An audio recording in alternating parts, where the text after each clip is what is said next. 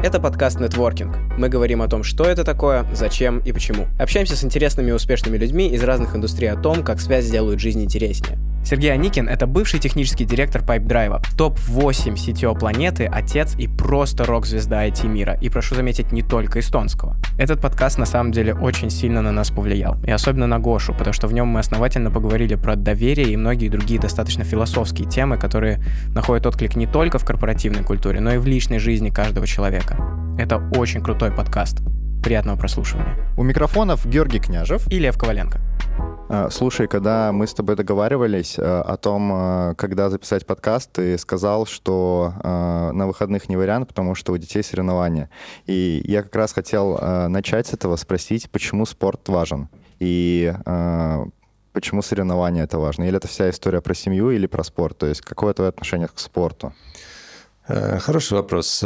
Спорт, я думаю, он важен может быть, э, самое важное, ну, можно говорить о том, что там э, дисциплина, да, желание чего-то достичь, э, э, конкуренции, но есть же люди, которые занимаются там для себя, там ходят по утрам бегать, например, да, и это тоже важно. Почему это важно? На самом деле, э, научно доказано, что когда занимаешься спортом, у тебя поступает больше кислорода в мозг, и, и ты как бы, э, в принципе, не только тело, но и мозг у тебя растет во время занятий спортом. То есть это такое научное обоснование, оно, оно практически... Сам чем ты занимаешься? Э, я э, пытаюсь заниматься. Времени не так много со всеми этими детьми, собаками и работами. Э, как есть такая шутка, говорят, что каждый ребенок это плюс 5 килограммов и минус одно хобби. То есть у меня трое детей, можете посчитать. Вот. Э, но стараюсь, да. Сколько хобби осталось? Хобби, на самом деле, они меняются э, в процессе. Я не знаю, я, я так... Есть люди, которым вот э, нравится до деталей, да, все изучить. То есть там берут, например, фотографии, ну, фотографирование и начинают вот э, буквально потом смотришь через пару лет, у них там такие фотографии можно чуть ли не на выставку, выставку делать. Или там берут какой-нибудь спорт и там чуть ли не мастерами спорта становятся. Вот я, я скорее такой, что вот попробуешь, э, до какого-то уровня дойдешь, и, и потом уже прогресс замедляется и становится не так интересно, и уже как бы смотришь, может быть, какое-то следующее хобби взять себе.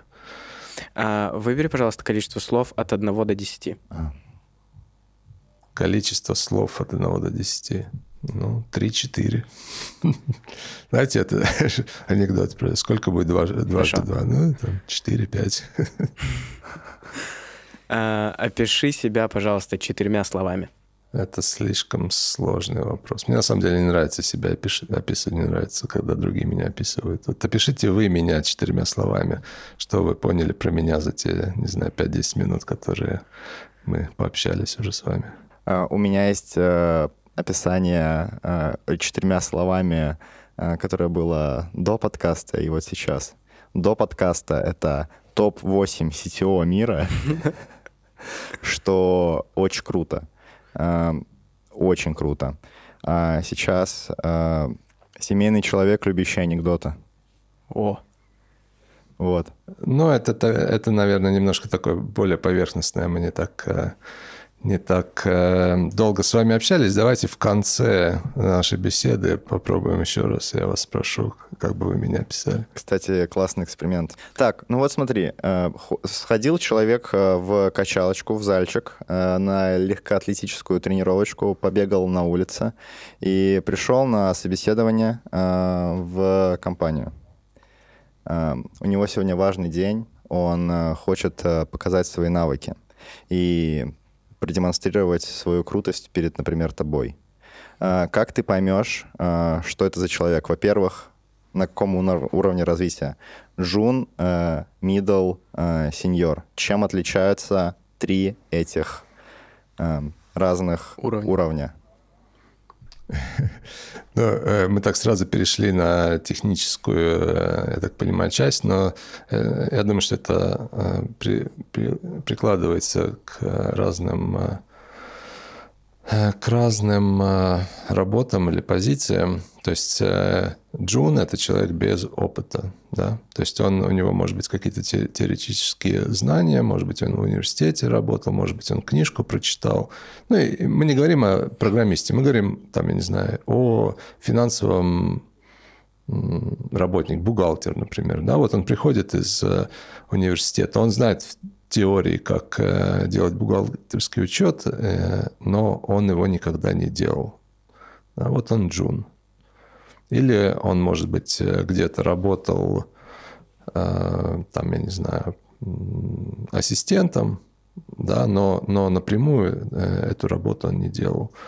Он является джун, джуном. И и МИД – это тот, кто уже с опытом, он делал какую-то работу, он умеет какие-то проблемы решать самостоятельно. То есть, э, когда возникает вопрос, он не бежит кому-то, он э, уже, в принципе, знает, как, как такие вопросы, в принципе, решаются, или он знает, где искать ответы на такие вопросы. Да? То есть, он, он не теребит постоянно там, своего начальника или своего соседа, это такой МИД.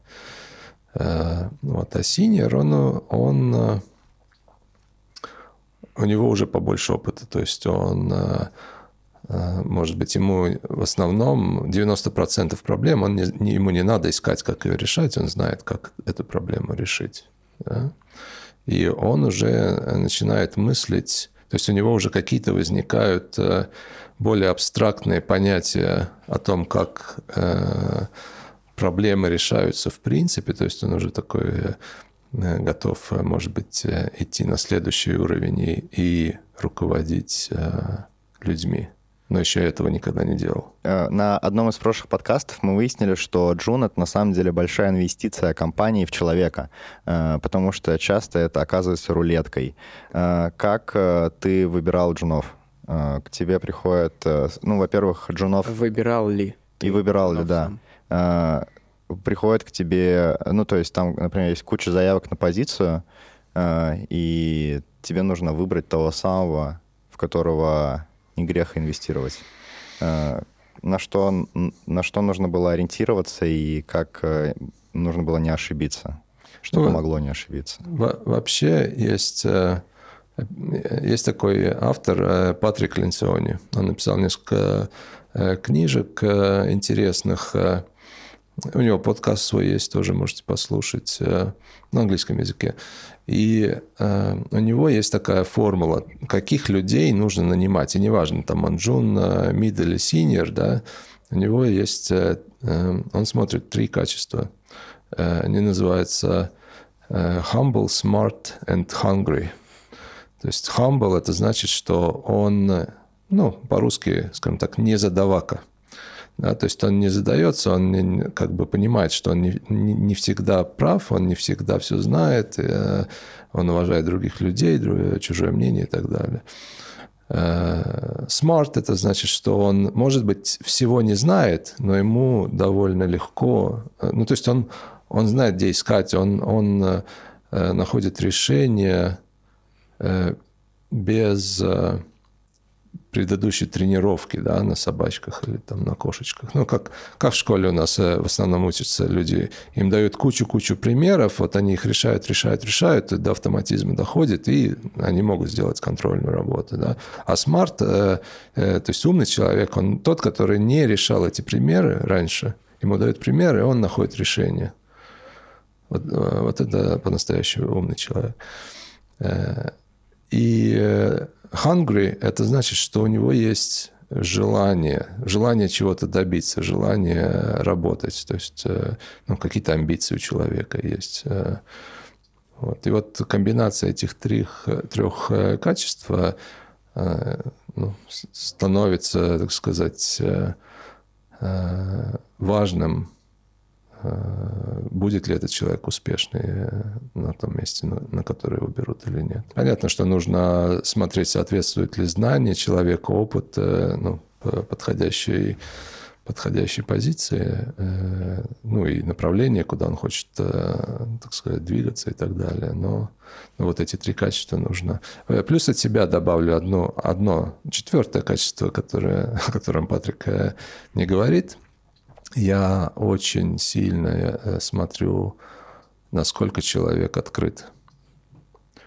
Э, что значит открыт? Это значит, что он готов обсуждать свои недостатки, например. Он ничего не скрывает, не пытается натянуть на себя какую-то маску. То есть там приходит и говорит, о, да, у меня там столько опыта, там я, я все знаю, я делал это, делал то, и начинаешь задавать какие-то более э, детальные вопросы, и оказывается, что он на самом деле ничего не делал. И он не готов этого признавать. Вот это вот э, самое, самое как бы сложное, если, если человек не готов э, признавать свои ошибки или не готов, так сказать, быть открытым к тому, что он не прав там или что он чего-то не знает, или что там для решения проблемы на самом деле может быть 10 разных э, путей, и не обязательно его путь самый оптимальный. То есть э, вот это очень важно. Есть такой, как это, принцип, не принцип, который многие проповедуют, который звучит как fake it till you make it. То есть то, что ты сейчас говоришь, это противоположно этому. Ты говоришь о том, что нужно приходить и быть открытым и честным, а не брать на себя задачи, которые ты пока что не умеешь, э, и надеяться, что ты выяснишь это по ходу дела. Это же, э, мне кажется, что э, тут нет противоречия, потому что один из принципов э, — это смарт, тот, который последний, э, уметь решать ну вот, пример. Да, я, я вот об этом и говорю, что...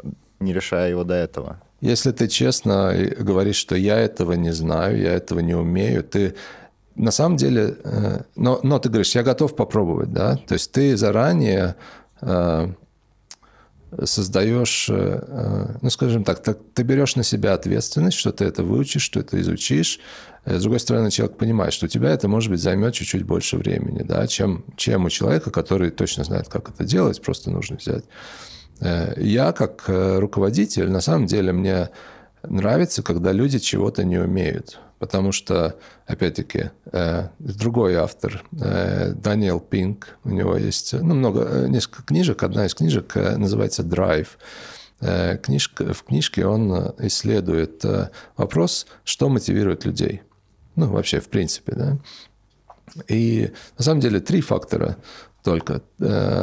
Первый фактор – это автономность, то есть человек может делать свою работу ну, без того, что ему там нужно э, ждать от кого-то чего-то или, или там постоянно спрашивать разрешение и так далее. Автономность, э, потом у него должна быть цель, то есть он должен понимать, почему он делает ту работу, которую он делает. Э, на самом деле это очень часто одна из проблем, почему люди не хотят делать свою работу, они не понимают, кому это нужно, да, почему они это делают. То есть одна задача из задач руководителя объяснить каждому работнику, кто его клиент, для кого он делает свою работу. Это, ну, это очень важно для мотивации. Вот. И третье – это возможность э, учиться, возможность э, свою, так сказать, э, профессию постоянно улучшать, ну, свои знания и умения. Вот. И если ты уже все знаешь на той позиции, где ты сейчас находишься, то понимаешь, что ты начинаешь терять мотивацию, тебе уже неинтересно. Вот. Хотя, опять-таки, есть еще один третий автор – который у него сложная фамилия Михайло Чехмилахмай, э, но э, книжка, которую он написал, называется «Flow».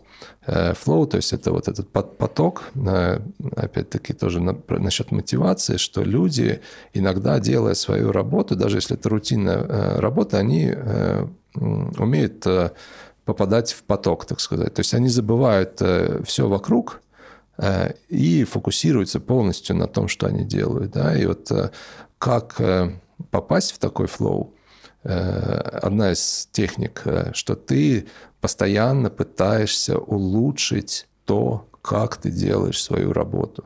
Даже если это, там, не знаю, на конвейере ты стоишь там и закрываешь коробочки, да, ты постоянно пытаешься закрывать их более качественно, более аккуратно, более быстро – Если у тебя мозг работает над, этой, над этим вопросом, как оптимизировать свою работу, не знаю, может быть, видели там в Ютубах или ТикТоках разные такие смешные видео, э, где показывают, э, где ну, человек стоит на контейнере, и, и на конвейере у него как бы получается очень быстро, то есть он полностью оптимизировал свою работу, он очень-очень быстро э, может какие-то вещи сделать.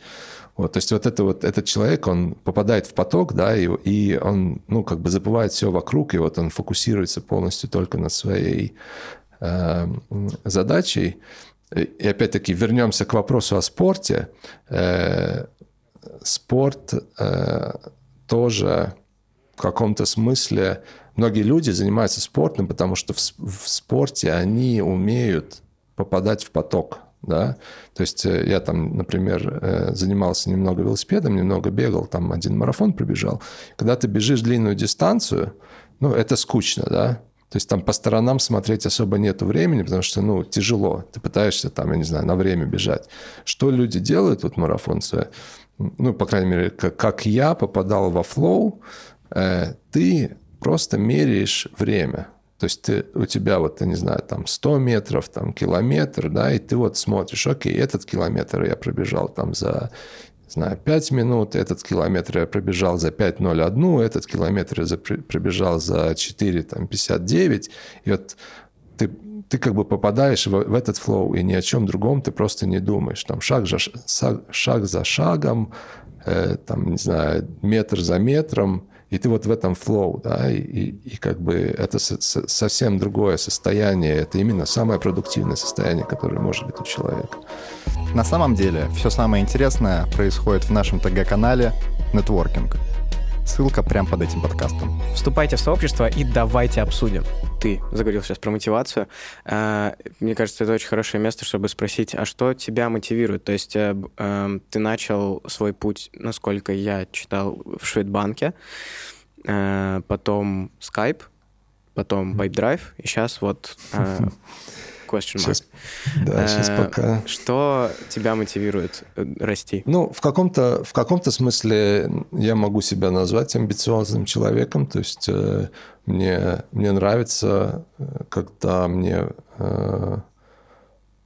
попадает такая какая-то сложная проблема, да, которую нужно решить, и и зовут Сергея и говорят, слушай, вот такая проблема, только ты можешь решить. То есть это, ну, как бы э, кладет мое эго. Мне нравится, когда я нужен людям. Я думаю, что, опять-таки, это, э, это очень важно, да, что люди чувствуют, что они нужны другим людям. То есть э, это, это на самом деле очень сильно мотивирует людей что-то делать, что стараться. Вот. Но и я не исключение. И в процессе, так сказать, когда ты делаешь, ну вот ты попадаешь во флоу, да, то есть вот есть задача, ее нужно как-то решить, э, и ты пытаешься решить эти, эту задачу.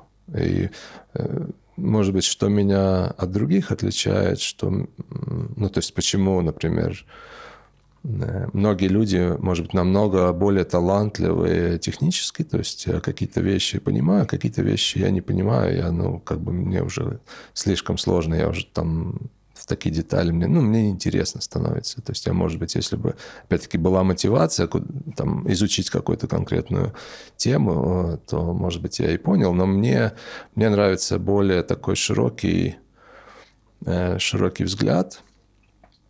То есть пытаться соединить э, э, технологию и бизнес-проблему, и проблему клиента – да, то есть э, это одна сторона, то есть я считаю, что нет смысла делать какие-то там, я не знаю, писать э, э, какой-то софт или писать какую-то программу, у которой нету клиента, да, то есть которая, ну, вот очень многие стартапы, стартапы например, фаундеры, они, о, вот было прикольно бы решить такую проблему, да? А есть ли она такая проблема у людей, готовы ли люди за, эту, за решение этой проблемы платить деньги, они как бы, ну, это ну, потом решим. Ну, сначала сделаем там, прототип какой-нибудь, сделаем э, программку, а потом будем искать, кому она нужна. Вот мне кажется, такой, такой подход э, неправильный. Нужно сначала найти, клиента, удостовериться, что эта проблема на самом деле у многих клиентов, и только потом начинать ее решать.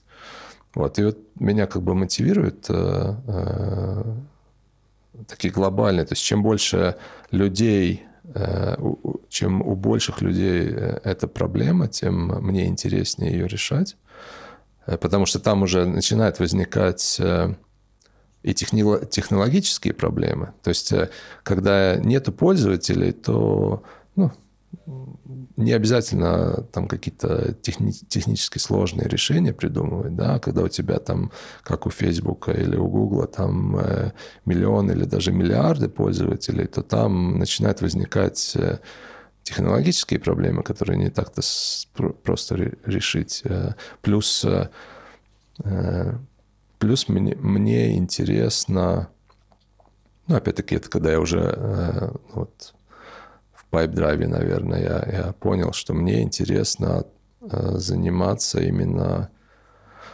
вопросами, как, э, как решить проблемы, большие проблемы большим количеством людей – то есть э, большие проблемы э, одним одному человеку очень сложно решить какую-то глобальную большую проблему. Да? То есть почему, почему организации растут, почему, почему там э, в Google, я не знаю, или в Microsoft, я точно знаю, там больше 100, 100 тысяч работников. Да? Потому что проблемы, которые они решают, они большие, глобальные. Вот. И как сделать так, чтобы эти люди, все 100 тысяч людей, чтобы они как бы тянули в одном направлении. Опять-таки, э, там, не знаю, этот э, басня про про животных, которые тянули в разных направлениях и никуда не, не, не пришли. То есть в организации как, как э, организовать работу людей так, чтобы они могли все работать в одном направлении над разными задачами, но в конце концов они как бы достигали какого-то результата за счет интеграции э, результатов своей работы. То есть вот, вот это такой очень интересные, так сказать, задачи, которые... Мне нравится философствовать. Я уже достиг до той фазы, э, где я начинаю уже э, изучать философию, чтобы решить такие проблемы. Мне кажется, сейчас идеальный момент, чтобы задать этот вопрос – мне кажется, он один из самых главных в этом подкасте. Э, есть большая группа людей, которых нужно куда-то направить. Э, во всей этой системе есть, э, должны быть те, на кого реально можно положиться. Как ты выбираешь людей, которые могут брать большие ответственные задачи и приносить результат? Как найти этого человека? Которому можно довериться? А, ну, тут мы приходим к вопросу о доверии. Опять-таки, философские вопросы. Э, ну, можно о нем думать как о философском вопросе, да, э, с одной стороны. С другой стороны, э, нужно знать теорию игр. Почему нужно знать теорию игр?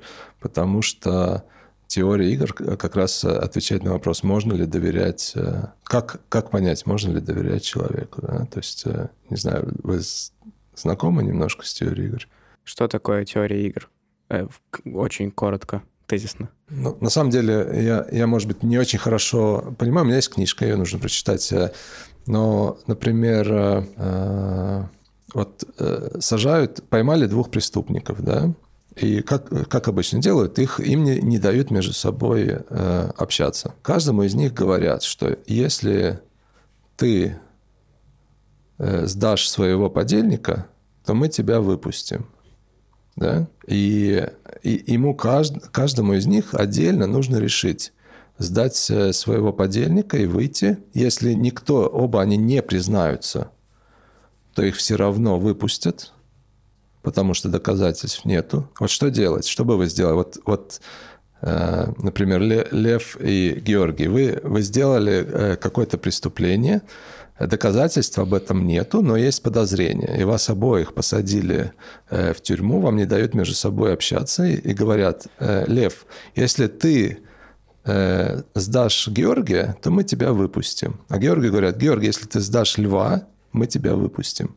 Что вы сделаете? А, мы с Гошей просто очень давно уже лучшие друзья, поэтому я думаю, что в этом случае мы бы оба промолчали.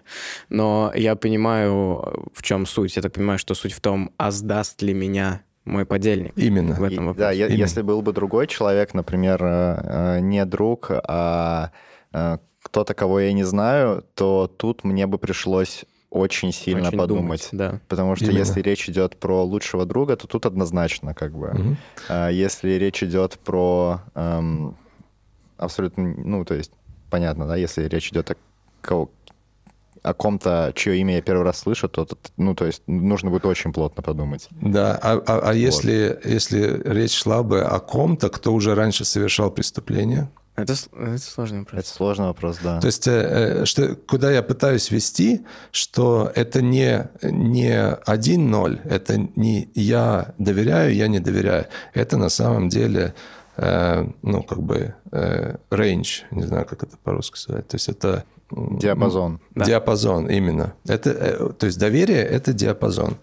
Э, Другой интересный пример, ну, тоже вот на, на, на доверии, да, Э, скажем, Лева, у тебя, э, там, не знаю, 12 долларов, да, тебе говорят, что э, если ты дашь Георг, то есть Гео, если ты дашь Георгию какую-то сумму, то мы дадим Георгию столько же, сколько ты ему дал.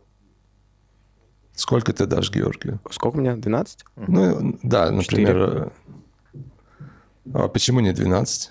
А поч- ну, то есть, почему 4? Ну, так поровну. Ну, тут вопрос, а отдаст ли он мне потом половину? Если Вот он мне отдаст именно. половину, то я ему могу дать 12. Именно. Не это проблема. теория игр. Это теория игр. Сколько он тебе отдаст потом? Может быть, э, ты ему дашь 12, он все себе заберет и пойдет. А может быть, ты ему дашь 12, мы ему дадим тоже 12, он тебе 12 вернет. У него 12, у тебя 12. То есть э- это именно на, 100, на сколько... То есть ты ему доверяешь не на 100%, на 4... Ну, то есть э, 4 двенадцатых. Нет, ну просто если дать ему 4, то у нас у обоих потом по 8 будет. Нет, у тебя останется 8, у него будет то есть 8. будет поровну да. денег, но с гарантией. Да, да. А, а может быть, он тогда Да. тебе 4 отдаст. Сто процентов. Э, я- Опять-таки, это другой пример теории игр. То есть теорию игр, на самом деле, всем хорошо было бы изучить. Э, Но вернемся к вопросу, как, э, насколько, как найти людей, которым доверять. Я, я к чему все это говорю? Что есть, опять-таки, слушал подкаст, не помню какой, но там человек объяснял, что вот с незнакомыми людьми, да, ты не знаешь человека, у тебя нет истории. Потому что если у тебя есть история с человеком, то у тебя уже начинает какое-то мнение возникать, насколько, насколько ему можно доверять. Ты- у тебя есть трек-рекорд, насколько он э, свои обещания выполнял, например. Это не значит, что он выполнит следующее свое обещание, но, по крайней мере, у тебя ну, накапливается какое-то знание. Э, А если абсолютно новый человек, да, вот доверять ему или не доверять? Э, И здесь, э, э, ну, с одной стороны, теория игр, а с другой стороны, как бы, ну, не знаю, философия жизни, что ли. То есть более успешны те люди, которые доверяют незнакомым людям. То есть понятно, что ты не доверяешь ему на 100%, как мы обсуждали, что доверие – это не 1-0, а это как бы э, ну, какие, ка- какой-то процент э, доверия, но э, у тебя все равно должно до как- ну, какой-то процент доверия должен быть. Если ты заранее не доверяешь новому человеку, то тебе по жизни просто очень тяжело быть, жить. Э, Вот. То есть так, так и смотришь, если у меня есть э, э, какой-то опыт с человеком, то есть э, я, я знаю, что ему можно доверять, то, то и, и в будущем я ему буду доверять. Если это новый человек, то опять-таки как, какие-то сигналы, ну, смотрим же на сигналы, да, то есть кто-то посоветовал, например, этого человека, или ты знаешь, что этот человек работал там с с кем-то из твоих знакомых, которому ты доверяешь, ты уже можешь спросить, можно ли этому человеку доверять. И в этом смысле мы живем в таком интересном месте, э, как Эстония, где, в принципе, все всех знают. И я всем, очень многим своим э, и подчиненным, и и друзьям говорю, что, ребят, Эстония маленькая. То есть э, тут э, э, не, невозможно быть успешным, пытаясь кого-то обмануть, потому что это, это сразу, сразу все узнают. Если в Америке там огромная страна, там можно вот э, использовать такой fake until you make it э, э, принцип, да, то есть ты там кого-то обманул здесь, кого-то обманул там, в конце концов тебе повезло, и ты смог добиться чего-то, чего ты там обещал.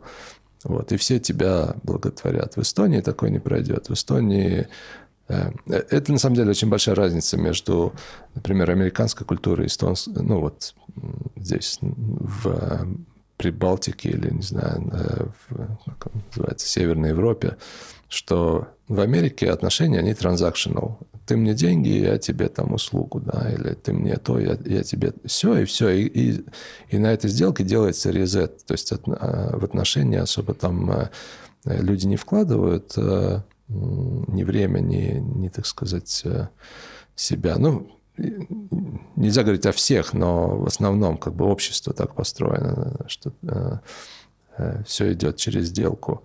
В Эстонии, наоборот, все идет через отношения. То есть вот мы с вами поговорили, да, вам понравилось, там, может быть, поговорим еще в следующий раз. Я делаю это бесплатно, вы там помогаете э, ну, своему сообществу, которое вы пытаетесь создать. Э, то есть это все потом, это накапливается. Э, это накапливается, это еще один принцип, который многие люди не понимают или понимают э, поздно.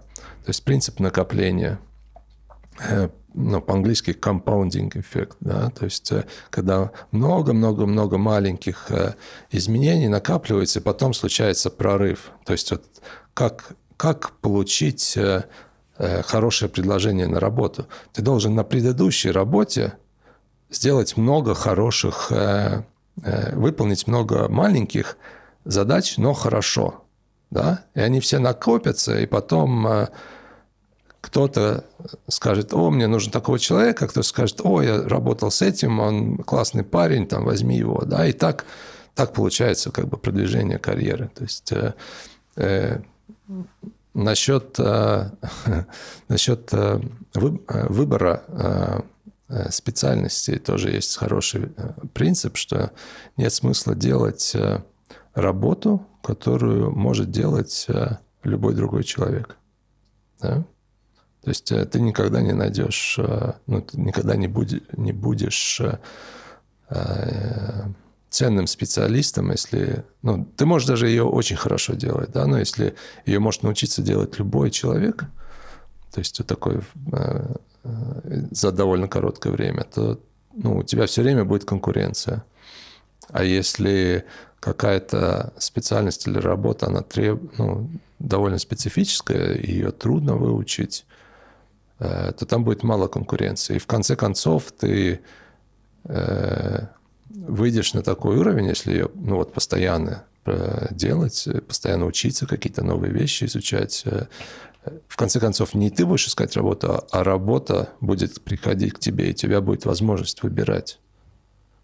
Ну, представьте, возьмем, я не знаю, абстрагируемся, возьмем там, я не знаю, подводника, да, вот люди, которые там ныряют с аквалангами, ну, там же тоже есть как бы, насколько глубоко они могут нырнуть да, то есть они постоянно должны, ну и, и там э, все это снаряжение, там другое для разных глубин, вот, и чем глубже ты ныряешь, тем больше твоя профессиональная, ну, профессиональные качества, да, и в конце концов, если, например, представим гипотетически, нашли пиратский э, корабль, который затонул на глубину 600 метров. И этот корабль, там, я не знаю, куча золота, да, вот. И в мире всего там один или два э, человека, которые могут нырнуть на такую глубину.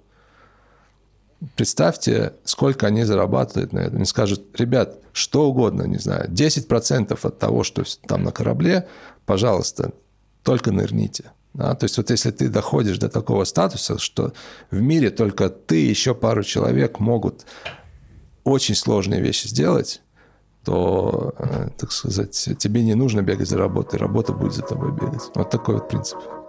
Телеграм-канал Нетворкинг. Нетворкинг в Телеграм-канале.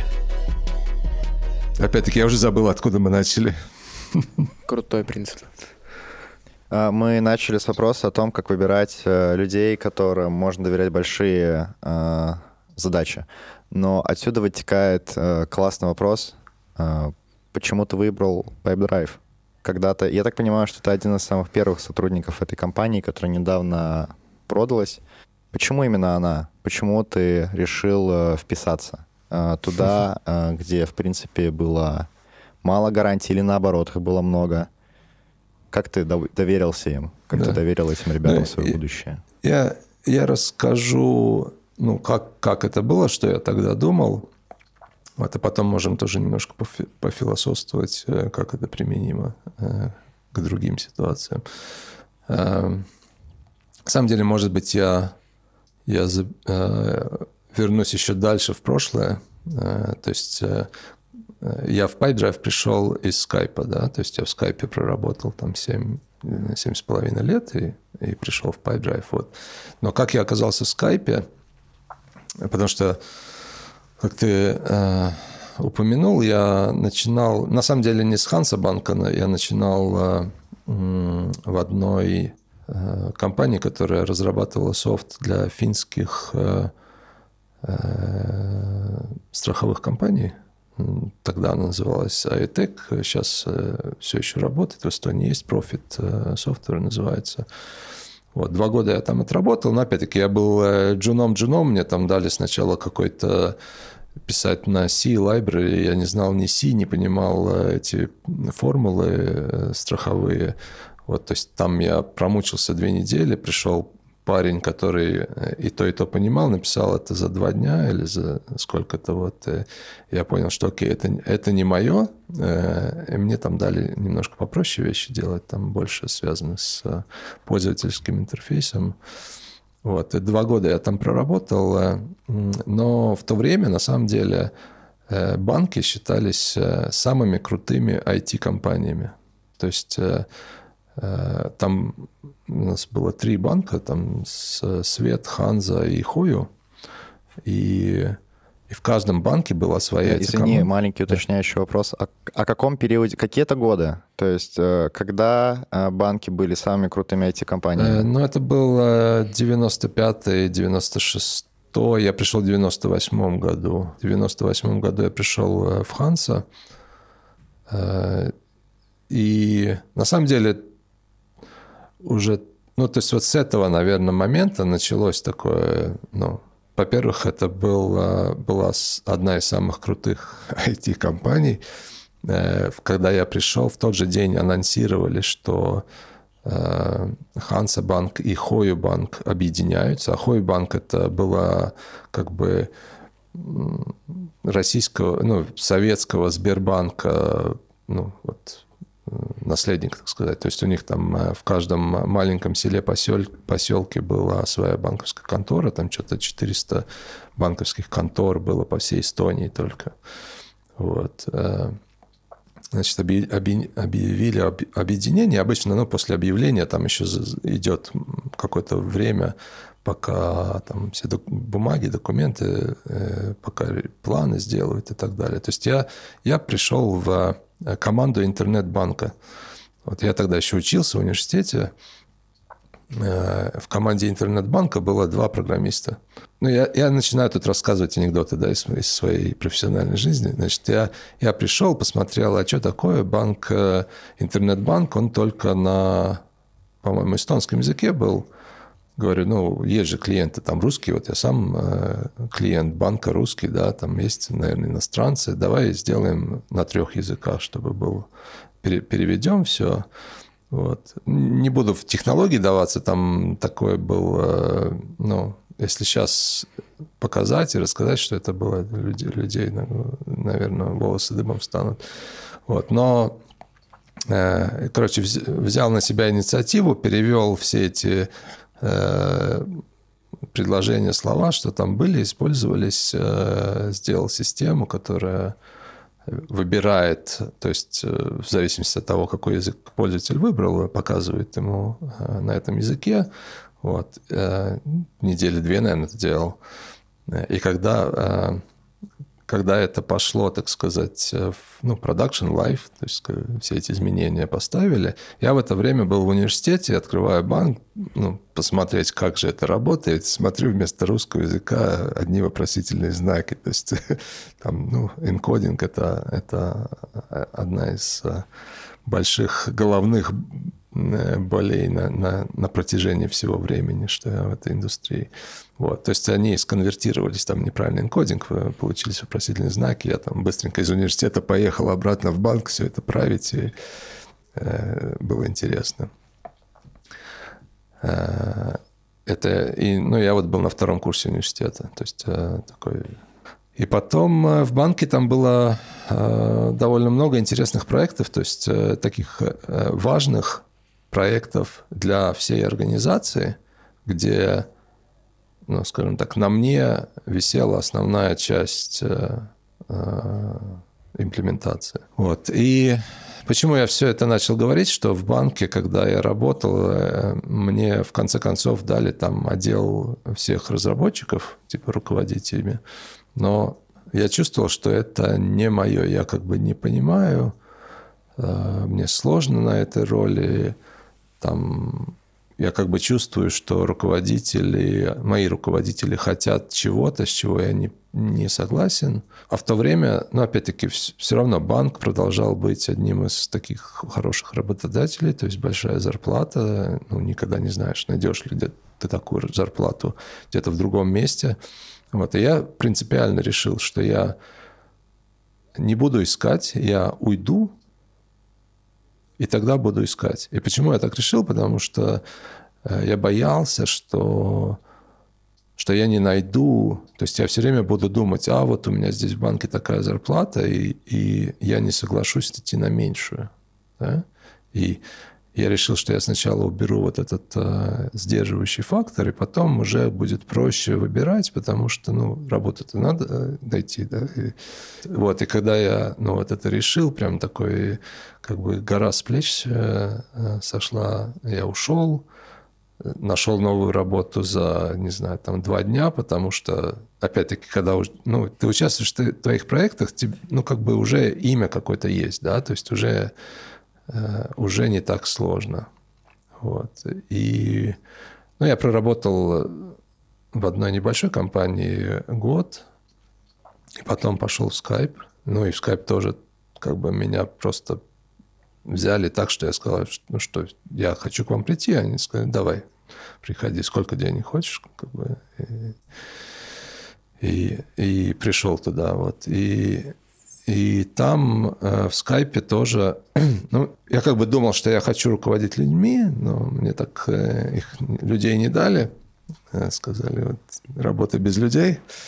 Э, я ну, был в роли архитекта. Но на самом деле роль архитекта тоже была такая, как бы быть э, клеем между разными позициями, то есть между, между разными людьми. Там есть продукт-менеджеры, есть там какие-то ну, партнеры, есть девелоперы. И вот между ними нужно как бы послушать, что один хочет, там придумать, как же это можно технически пойти с девелоперами, поговорить, можно ли это действительно так сделать. Я думаю, интересный момент э, случился, когда 2011, конец 2010-2011 год, э, наши э, парочку у нас было людей в Калифорнии, они занимались бизнес-девелопментом. То есть, э, что такое бизнес-девелопмент? Это ищут партнеров и пытаются с ними какие-то э, такие общие проекты сделать, чтобы и нам было хорошо, и им было хорошо. И вот у нас был э, проект с Фейсбуком. То есть сначала мы там пытались э, пользователей, как бы скайп-пользователей там в Фейсбук как-то направить Facebook пользователей как-то заставить скайпом пользоваться. Вот.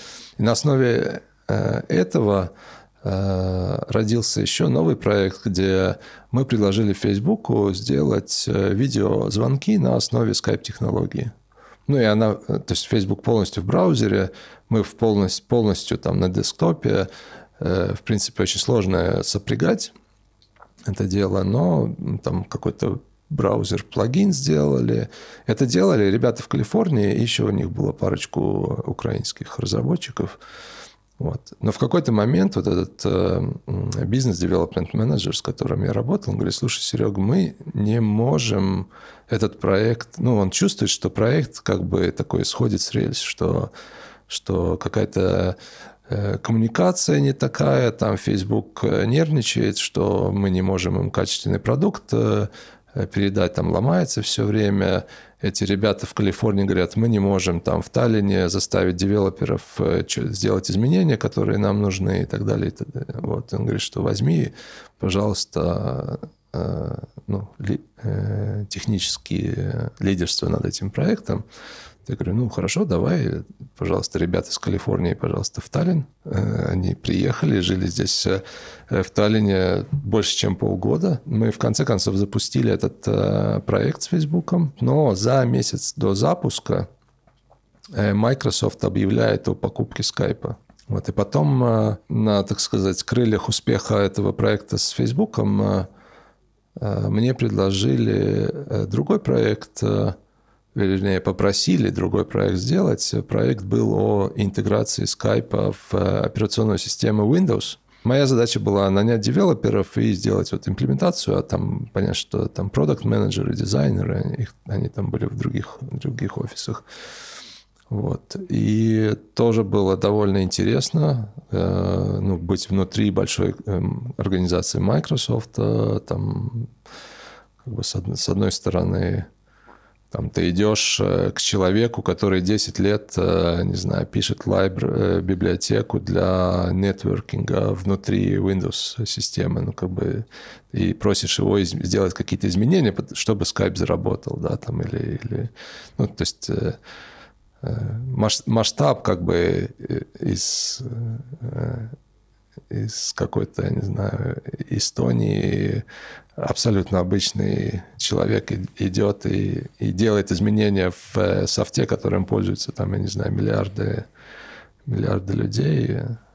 Было какое-то чувство гордости за себя в этот момент? Ну, с одной стороны, гордость, с другой стороны, сложно поверить, что такое возможно, но, как оказывается, возможно. И, и опять-таки, как если посмотреть, что сейчас в Эстонии вообще делают, то есть э, те же ну, успешные компании, даже не говорю про Pipedrive, а там, я не знаю, Vice, Bolt, там куча уникорнов, да, то есть э, на какой уровень, на какой уровень Эстония вышла, ну, это просто, не знаю, mind-blowing, то есть, ну, причем за очень короткое время. В какой момент в твоей жизни появился Pipedrive? Э, ну, вот когда этот И проект с Micro... он? Да, все, да, расскажу.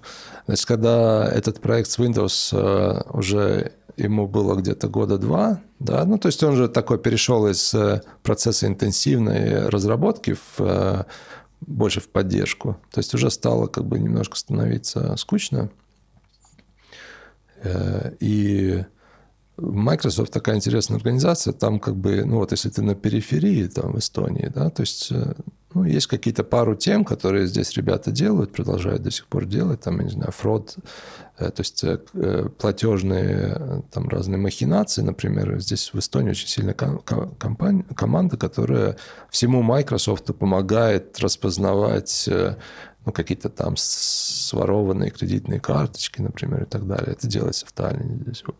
Это очень, очень довольно такая узкая ну, несколько направлений, которые здесь делаются. Да? Если ты хочешь э, делать что-то другое внутри Microsoft, то нужно переезжать э, в Сиэтл.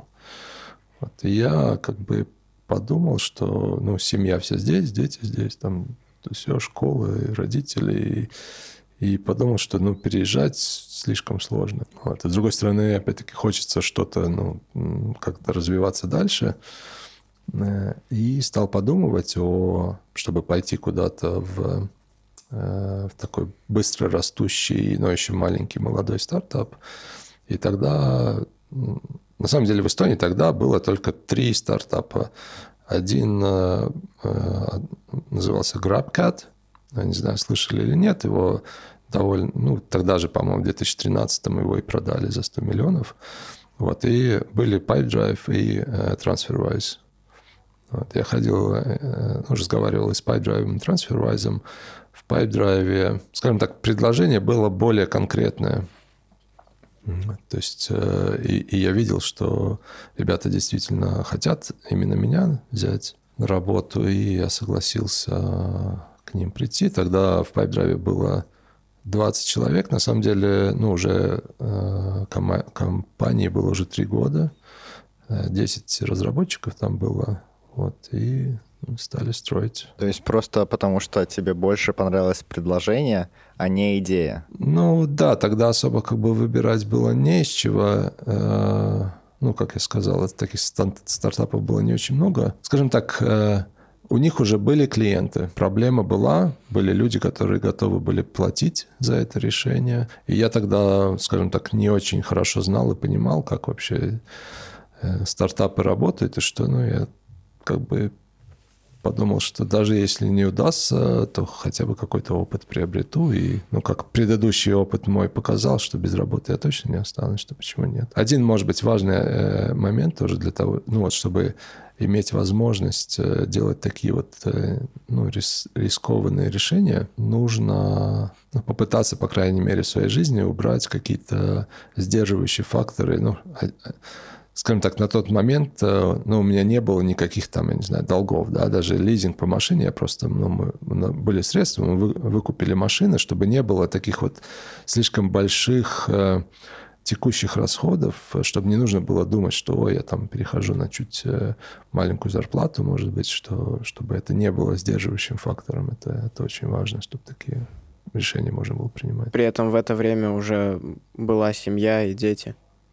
Да, да, ну, я попросил э, сумму, которая, ну, мне казалось, достаточно будет, чтобы эти все текущие расходы покрывать. То есть э, они немножко напряглись, но смогли мне заплатить. А в PipeDrive были опционы? И что это вообще такое?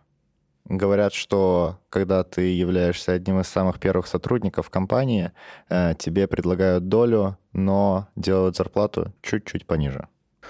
Э, да, но опять-таки это не единственный фактор, но, скажем так, э, являться владельцем какой-то компании, даже, может быть, ну, минорным, то есть у тебя не очень большое количество там, акций или опционов, э, ну, более перспективно, чем просто работать за, за зарплату. Понятно, что фирма, фирме рознь, рознь, но если фирма сама растет очень быстро, да, то по-любому ценность этих акций ну, растет пропорционально, пропорционально рост, росту фирмы. Э, плюс тут нужно учитывать, что ценность фирмы, ну, э, на э, как ценность фирмы оценивается инвесторами, то есть понятно, что они смотрят на разные финансовые показатели, вот, объемы продаж – это один из показателей, да, то есть, ну, это размер фирмы, по сути, то есть насколько на какую сумму фирма э, своих услуг э, или товаров может продать в год. Да? И смотрят на рост э, объемов продаж. Так вот, рост объема продаж или даже рост роста объемов продаж влияет на ценность фирмы больше, чем сам объем продаж. Просто опять для, слушателей, для слушателей приведу пример. Э, если объем продаж, например, 1 миллион евро, да, но он не растет, ну, то есть вообще не растет, вот каждый год 1 миллион евро, то такую фирму можно новому владельцу продать ну, в лучшем случае за миллион, ну, зависит немножко от, от, от того, что это, что это за фирма, но, э, и чем она занимается, но, скажем так, э, там, ну, миллион, может быть, полтора миллиона, да, если, если этот э, новый владелец видит перспективы развития. Если фирма растет 100% в год, то есть первый год миллион, второй год 2 миллиона, потом 4 миллиона, потом 8 миллионов – то такую фирму можно продать уже за 50 миллионов. Но это не как бы не общая формула, там, там очень много, много разных факторов. Э, то есть э, это не один к одному, но просто нужно понимать, что важно, э, важен рост И чем фирма больше становится, тем сложнее поддерживать этот рост. Да, то есть вот процентуальный рост, то есть расти 100% из года в год на протяжении пяти лет. То есть вот пятый год, э, по сути, ты должен добавить столько же, такие же объемы, сколько фирма смогла э, сделать за все предыдущие года своего существования. То есть стопроцентный рост – это ты за один год добавляешь ровно столько же, сколько ты за, добавил за все предыдущие года.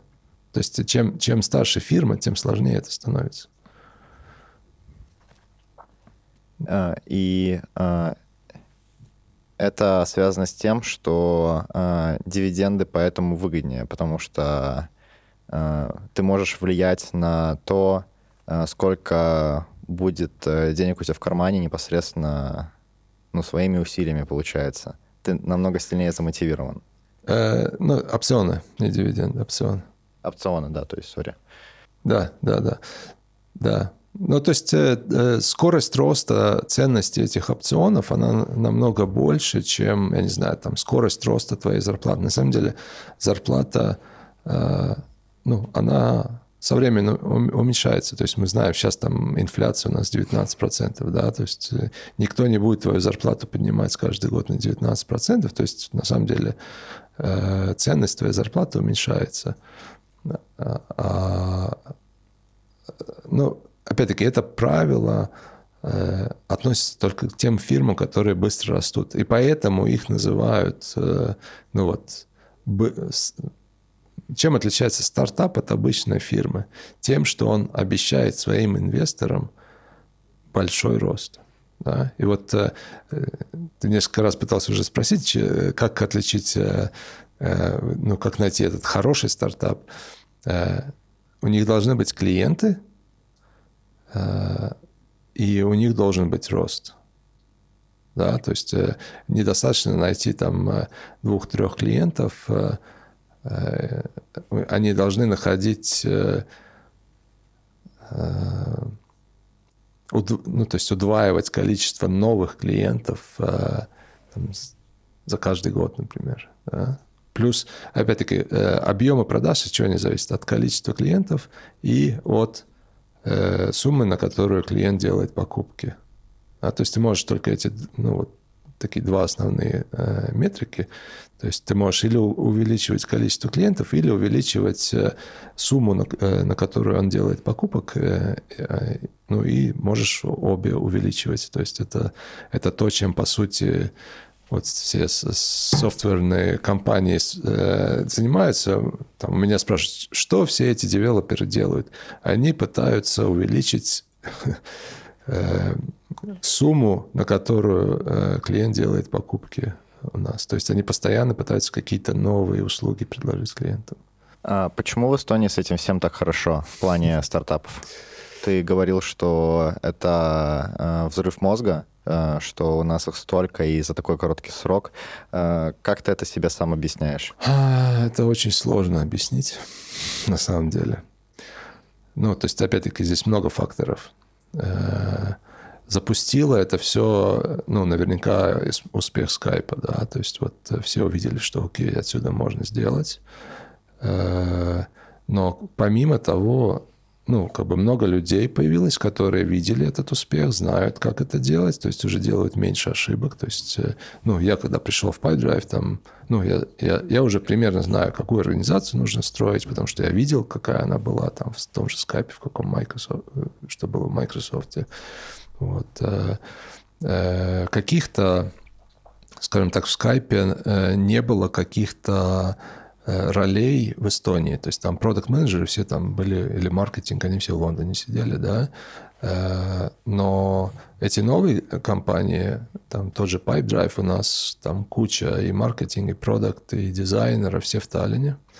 Вот, то есть каких-то в начале, ну, их не было, негде было взять. Мы мы их э, обучали. То есть мы брали, хочешь продуктом заниматься? Хочу. Вот, ты будешь продукт-менеджером, учись, что значит быть продукт-менеджером. Да? То есть э, мы как бы обучали этих людей.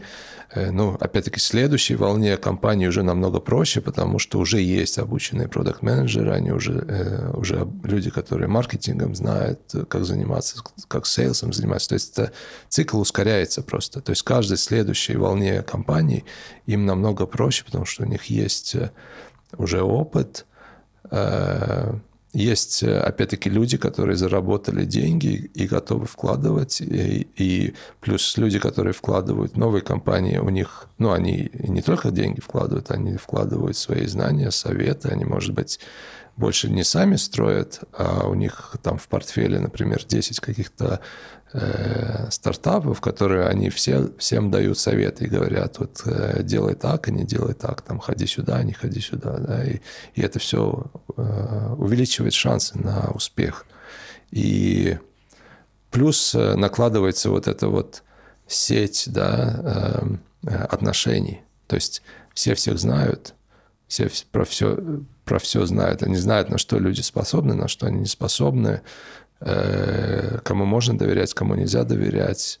Э, там очень много помогают люди просто из-за хороших отношений. Мы там вместе работали, вот слушай, как решить эту проблему, там пошли, пофилософствовали, он пошел, решил эту проблему. То есть э, ну, это как, не знаю, с чем можно сравнить, там, с какой-то атомной реакцией, может быть, которая вот просто наращивает... Э, цепная реакция, да? Да, цепная реакция.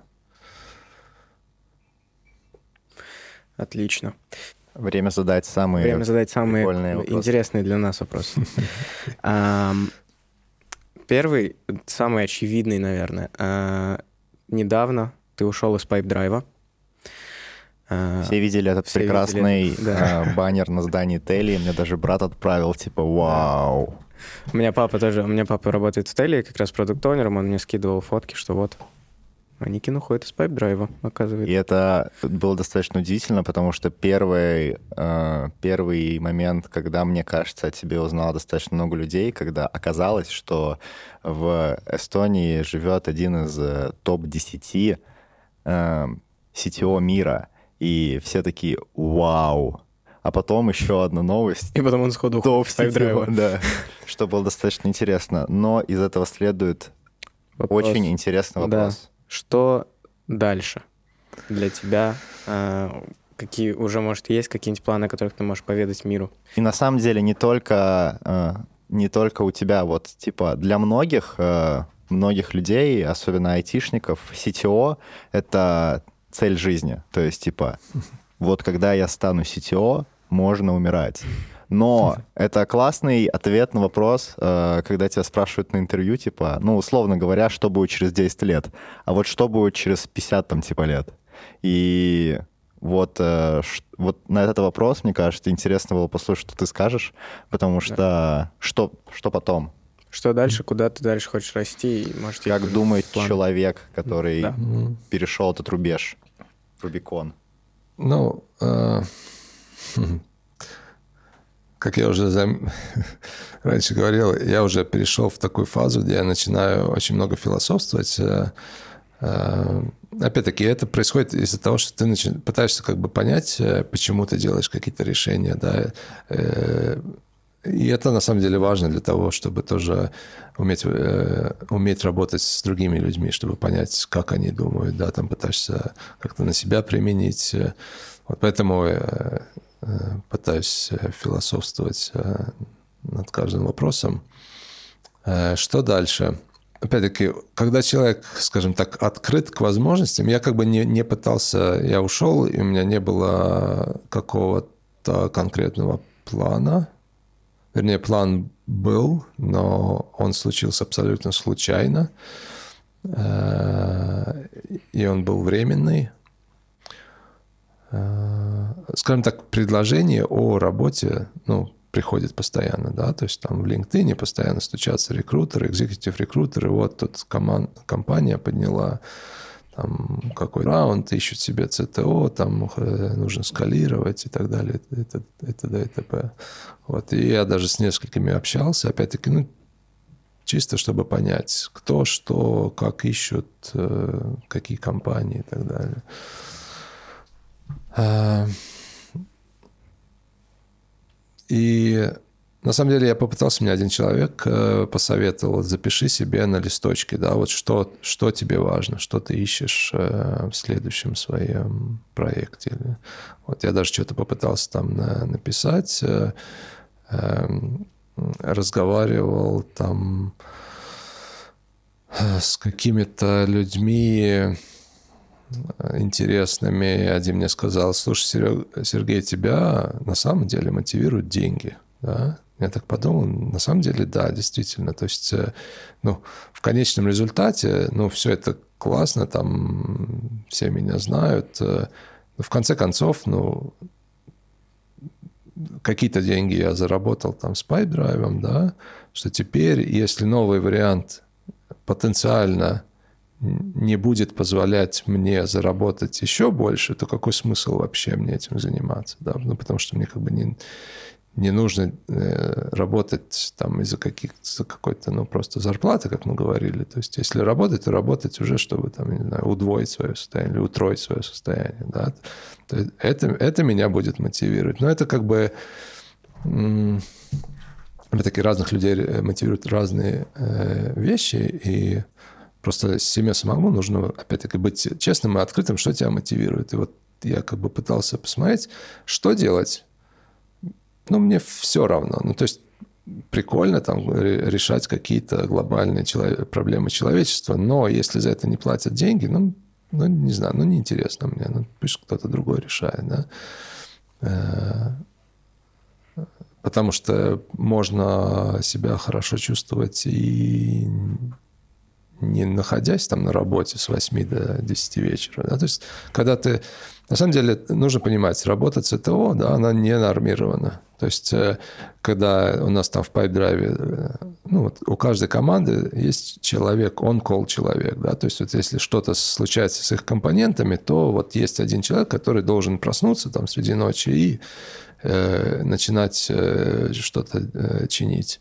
Вот. Плюс есть там, ну, понятно, что эскалируется там начальник этого человека и так далее.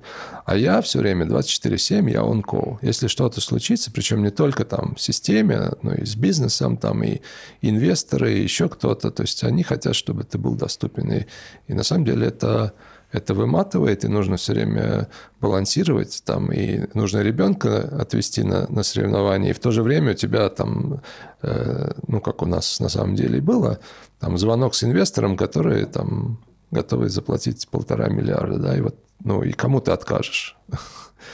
Вот, и я делал эти звонки из, из машины, пока вез ребенка на э, соревнования или там, на, на тренировку. Вот. Не знаю, как с другой стороны инвесторам это казалось, а мне это было важно и то, и то сделать, правильно? А слушай, это стоит того? Ну, вот как бы нужно понять, что, что важно, что, что а, ну, по-другому нет смысла этим заниматься, то есть, э, ну, потому что Потому что это такая роль, это такая позиция. Если ты начинаешь наполовину делать, вся же команда делает, видит это, и они тоже будут наполовину делать, правильно? Вау. Это вот, то есть... Может, тебя перебил, на самом деле, что ты да, хотел да. дальше сказать? Нет, я хотел сказать, что если, если идти на какое-то э, следующее место, то там должен вот этот э, э, reward должен быть соответствующим. Иначе просто, ну, действительно не, не, не стоит того. Да? И разных людей мотивируют разные вещи. Есть кому-то fame важен, мне fame не важен. Новая машина мне не нужна, я езжу там на какой-то, не знаю, 5 или 7 лет э, ей уже. Вот, то есть э, эти вещи меня не мотивируют. Некоторых людей мотивируют. То есть некоторые хотят себе там, ну, не знаю, ламборджини да, купить. Ну, это мне не интересно. А, а, а вот ну вот чисто факт того, что я создал какую-то ценность, и я получил от этого ну, вот, часть ну, меня мотивирует. Э, плюс меня мотивирует то, что все остальные тоже получили какую-то часть. То есть э, твоя цель не заработать конкретно денег, а скорее построить то, что называется generational wealth, то, что будет само себя поддерживать и кормить при необходимости mm-hmm. твоих детей, да. детей твоих детей. Ну, плюс всех тех, кто вместе со мной это строил. То есть это тоже очень важно. А, то есть э, следующая твоя роль будет не в enterprise, получается? Потому что, ну, насколько раскрою... я понимаю, в enterprise намного сложнее да. зайти, когда ты... В enterprise там э, э, немножко по-другому. Там, э, если ты заходишь в ну, вот C-level, да, то ну, ты получаешь там сток и зарплаты там большие. То есть э, ну, можно заработать денег. Э, э, моя проблема с энтерпрайзами, что все они в основном построены на, как машины. Да? А я, э, когда мы PipeDrive строили, ну, сначала делали интуитивно, но потом начали, ну, я начал изучать какие-то там тоже книжки, там читать э, и э, мы пытались построить такой живой организм. Да? Это, скажем так, следующий этап развития, развития организации. Ну, вот, э, Лева, Лева, ты сказал, что у вас типа, э, типа семьи, вот, то живой организм – это как бы следующий уровень развития после семьи. Ну, то есть как характеризовать разницу между структурой enterprise и структурой, ну, структурой машины и структурой живого организма? Э, ну, самое простое, наверное, как э, принимается решение. То есть э, решения в enterprise очень часто принимаются на основе ну, просто данных, да, то есть вот смотрят, там CFO смотрит на свою Excel табличку и говорит, что вот здесь у нас слишком много людей там или, или здесь у нас слишком высокая зарплата и типа вот зарплата должна быть такая, и все.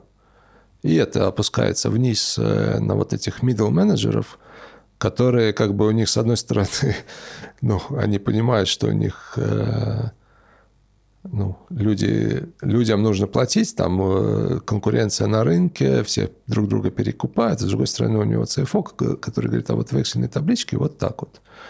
Вот и ему нужно вот между этими двумя как бы камнями что-то решать. Э, в живом организме это немножко по-другому делается. То есть там э, ну, в, идеаль, в идеале там, там нету бюджета как такового. То есть мы решаем... Э, ну, то есть бюджет, он такой плавающий.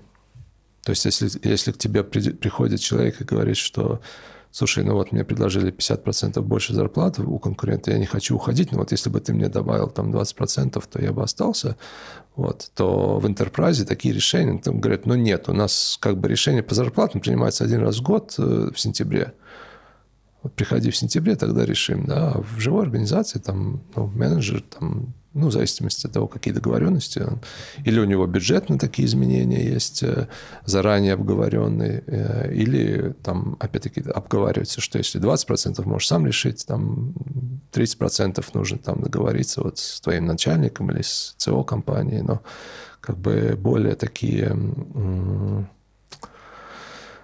скажем, э, позволяющие адаптироваться к ситуации – да, то есть потому что нужно понимать, что в мире как бы ситуация... Да и живой организм, он более гибкий да, просто. он более гибкий, он более, эм, как сказать, э, ну, прочный на самом деле. Это добавляет прочности э, организации, потому что, ну, э, если камень э, найдет на камень, да, то там ну, кто-то из них сломается. Если вода найдет на камень, то вода ее обтечет. То есть э, если э, организация гибкая, она более устойчивая к внешним изменениям.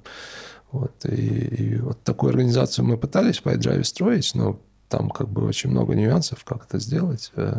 Не все получалось, не все как бы, э, может быть, э, не получалось и потому, что инвесторы это западные, они привыкли к таким организациям, машинам, и, и им очень сложно объяснить, что мы пытаемся сделать. Вот, поэтому, э, поэтому, когда я смотрю, что дальше делать, я как бы не хочу идти в, в такую машину, где я не смогу использовать свои принципы. Вот.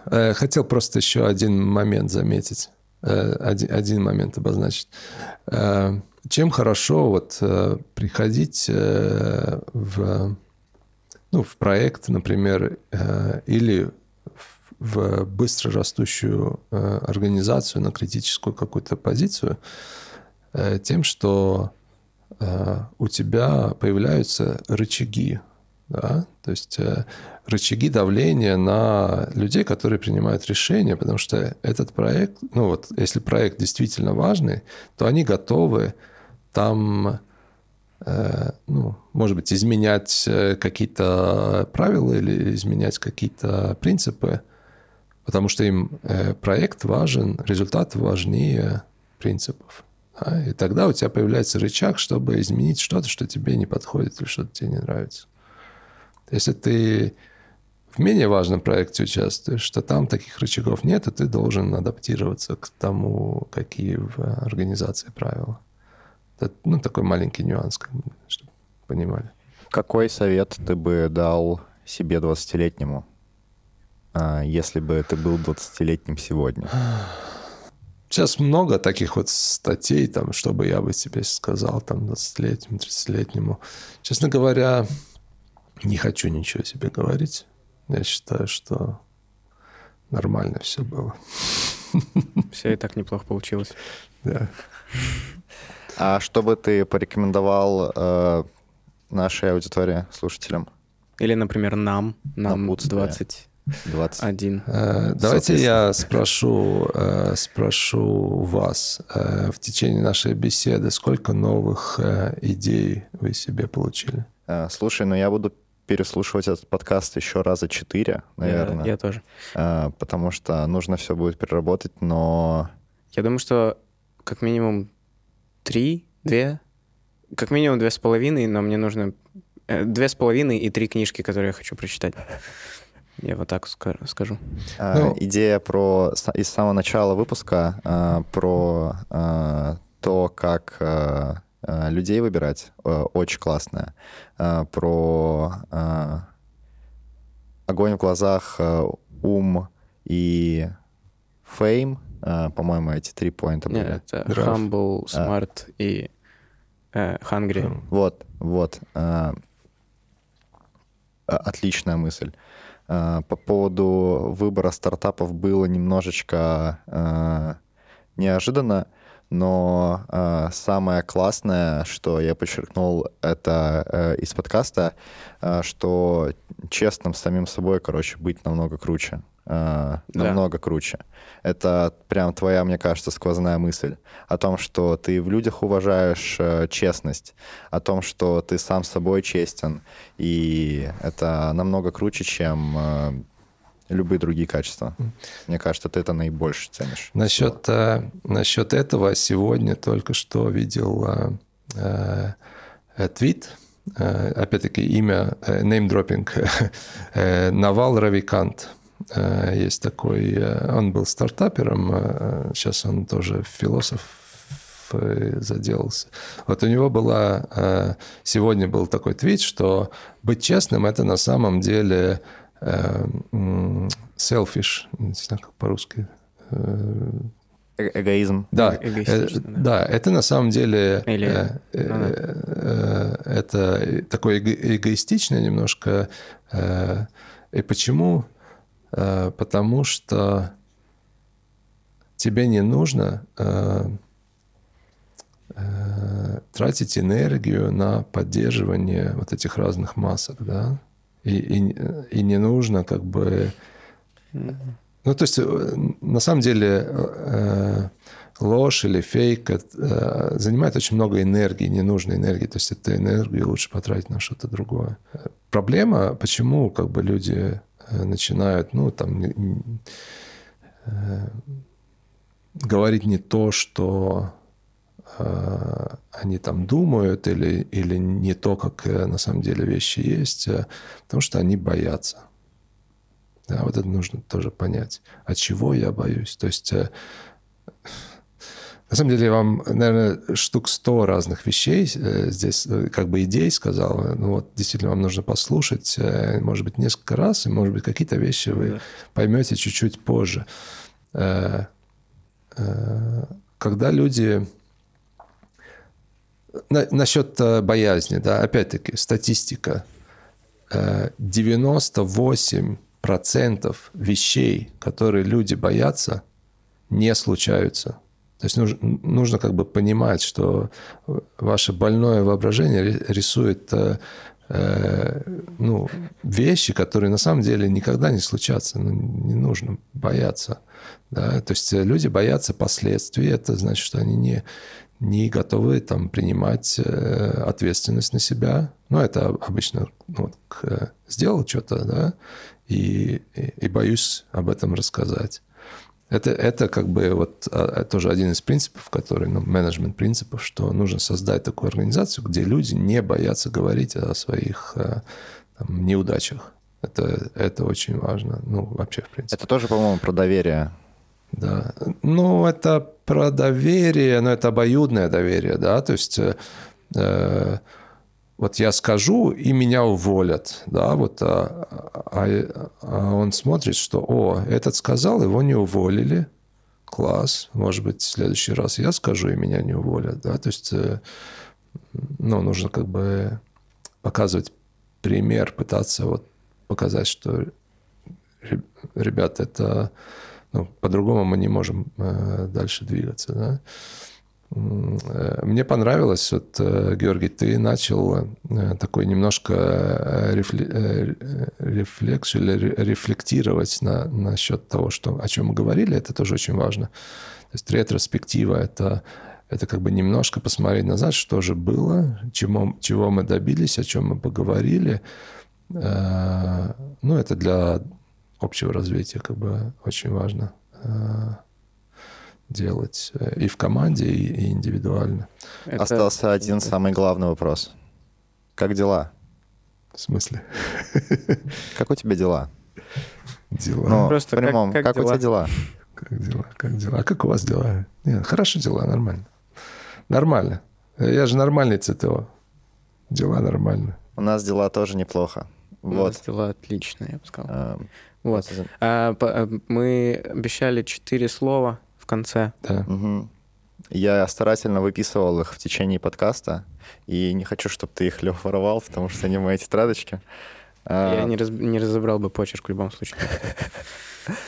А, во-первых, а, амбициозный, читающий, философствующий и последовательный. И честный. Но... Это пятое слово. Для друзей до сих пор Серега. Да. Что немаловажно. Вот. Ну вот уже более, уже более ближе, близко к тому, что на самом деле. Но мы попробуем еще как-нибудь обязательно. Да, да. Чтобы да. У, пофилософствовать, у, углубиться, углубиться да. в все. тему. Да, да. Спасибо большое за эти прекрасные час и 33 минуты. А, это, я думаю, что это было супер полезно. Да, э, очень однозначно буду да, переслушивать, да, потому что мне да. кажется, что я, несмотря на то, что очень внимательно слушал, некоторые моменты все-таки не усвоил. Да. И мы будем стараться доверять друг другу больше в плане по жизни, даже незнакомствам, э, даже незнакомцам. Вот так. Это важно, да. Вот, вот. так вот. Что-нибудь еще хотелось бы тебе добавить? Ну вот, э, да, Лев, ты сказал, я буду переслушивать. Опять-таки, нужно дать время. На какие-то вещи вы не, не Э, думаете, что вы не поняли, а потом вспомните и поймете. Ну, важно давать э, время mm. устаканиться. Mm. Переспать, так сказать, на какой-то идее или разговоре. Я думаю, что завтра вы уже будете понимать больше, чем сегодня. Да. Надеемся. Надеемся. Да.